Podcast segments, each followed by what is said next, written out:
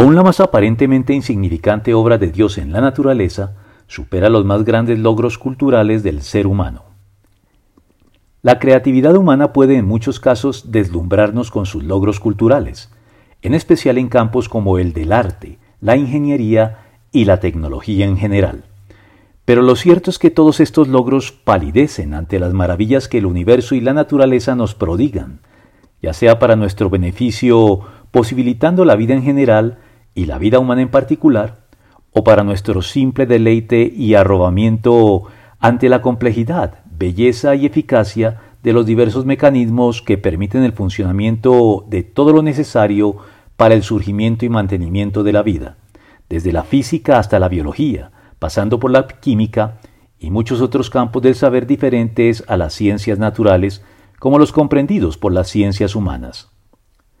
No es casual que la tecnología busque en muchos casos imitar los fenómenos que vemos operando en la naturaleza con economía de diseño, pero a niveles muy superiores de eficiencia que los logrados por la cultura, y que se traducen en el surgimiento de disciplinas especializadas como la biónica y la cibernética, entre otras. Todo lo cual no viene más que a confirmar lo ya declarado por el apóstol Pablo en cuanto a que, sea como fuere, y sin perjuicio del ingenio del hombre involucrado en sus muchas construcciones culturales a lo largo de la historia, desde los imperios antiguos hasta nuestra altamente tecnificada sociedad moderna,